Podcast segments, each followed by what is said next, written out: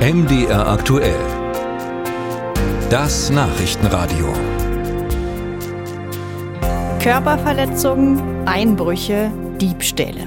Das sind Straftaten, die man gedanklich nicht automatisch auf einem sächsischen Schulhof verorten würde. Leider ist die Zahl der Straftaten an Sachsens Schulen gestiegen. 2022 hat die Polizei 1976 Fälle registriert, knapp 700 mehr als im Vorjahr. Ich habe darüber gesprochen mit Michael Ufert. Er ist der Vorsitzende des Sächsischen Schulleiterverbandes und Schulleiter der Oberschule Heinrich Zille in Radeburg. Hallo, Herr Ufert. Guten Tag. Herr Ufert, wie erleben Sie das? Was erzählen Kollegen? Decken sich diese aktuell hohen Zahlen mit Ihren Eindrücken? Ich würde gern vorab vielleicht noch zwei Bemerkungen machen. Und zwar zum ersten, wir müssen sehen, dass äh, Schule kein exterritorialer Raum ist, sondern Schule ist immer das Spiegelbild der Gesellschaft. Das heißt, wenn wir jetzt über Gewalt an Schulen sprechen, dann suggeriert das, in Schulen passiert gerade was Besonderes. Aber die Wahrheit ist eigentlich, es passiert gerade was Besonderes unserer Gesellschaft. Die Frage ist also, diese Aggressivität, diese Gewaltbereitschaft in der Gesellschaft spiegelt sich genauso in Schule wieder.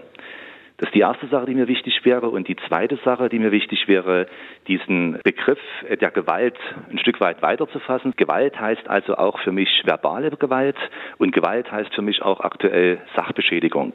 In der Summe des Ganzen, also körperliche Gewalt, verbale Gewalt, Sachbeschädigung, stellen wir tatsächlich fest, dass es mehr davon gibt an Schulen derzeit. Das stimmt. Und was haben Sie so erlebt? Was sind so Ihre Eindrücke? Natürlich finden auch diese klassischen Prügeleien oder diese klassischen körperlichen Auseinandersetzungen an Schule statt. Das ist immer so, das war immer so.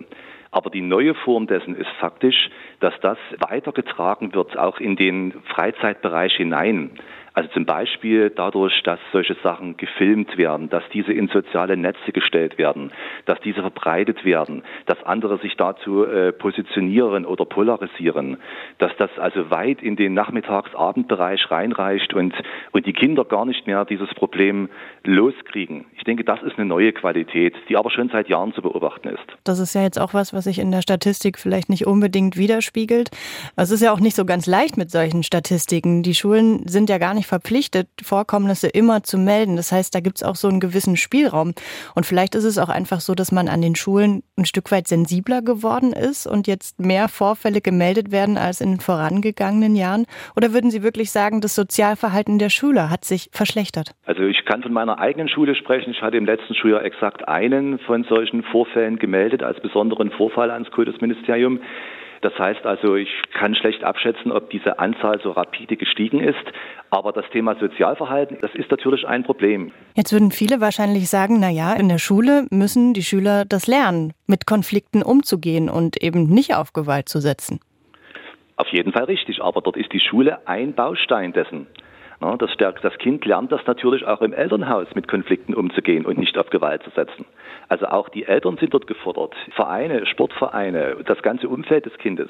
Schule ist da nur ein, ein kleiner Teil. Zum Teil werden ja die Probleme aus dem Außenbereich in die Schule mit hineingebracht und gehen hier weiter. Jetzt ist es wirklich eine schwierige Gemengelage. Wir haben diese schwierige Situation in der Gesellschaft. Die Schule ist ein Ort, wo Weichen gestellt werden können. Deshalb nochmal die Frage, was kann man an der Schule vielleicht tun? Also im Moment ist es so an Sachsens Schulen, dass unter anderem Schulsozialarbeiter und Schulpsychologen helfen sollen, das Problem einzudämmen. Da wurde die Zahl verdoppelt von 58 auf im Moment 109. Ist das in Ihren Augen der richtige Weg? Auf jeden Fall ein richtiger Ansatz. Damit gute Schule funktionieren kann, braucht es Raum und Zeit. Wir brauchten auch die Rückzugsorte, um solche Konflikte zu entschärfen aktuell. Und wir brauchten die Menschen, also die Zeit, die Köpfe, die sich damit beschäftigen. Wenn so ein Konflikt auftritt, ist das unwahrscheinlich zeitintensiv für Lehrer oder Schulleitungen, das Ganze erstmal jetzt aufzuarbeiten und zu regeln. Und in der Zeit, wo wir uns um diesen Konflikt kümmern, können wir nicht unterrichten. Also uns geht die Zeit verloren. Das heißt, ja, wir brauchten von außen mehr Personal, was sich um so eine Sachen kümmert. Ich sage jetzt mal irgendwie Kriseninterventionsteams bestehen vielleicht aus einem Psychologen und einem Sozialarbeiter, der also äh, mit den Kindern arbeiten kann. Was ist der Grund? Wie können wir es lösen? Und wir brauchten aber auch die Rückzugsorte, dass man sagt, man kann auch mal solche Konfliktherde innerhalb der Schule trennen.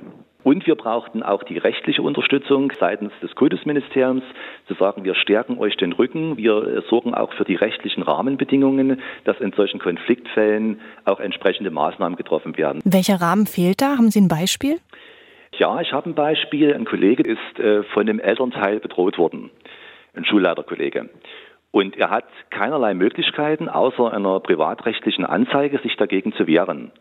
Er kann ja diese Bedrohung nicht irgendwie gegenüber dem Schüler jetzt innerhalb einer Sanktion geltend machen. Das geht ja nicht. Er ist nicht von dem Schüler bedroht worden, sondern von dem Elternteil. Und jetzt ist die Frage, wie weit geht das und wo muss man auch sagen, man denkt dann drüber nach, ob man dieses Schulverhältnis weiterhin so bestehen lässt oder ob man sagt, man löst das Schulverhältnis auf, um den Konflikt zu entschärfen und der Schüler wechselt an eine andere Schule, obwohl der gar nicht unbedingt jetzt involviert war in diesem Fall. Das ist eine ganz heikle Sache und wir würden uns dort eine klarere, auch rechtliche Trennung und Unterstützung wünschen. Michael Ufert sagt das. Er ist Vorsitzender des Sächsischen Schulleiterverbandes und Schulleiter an der Oberschule Heinrich Zille in Radeburg.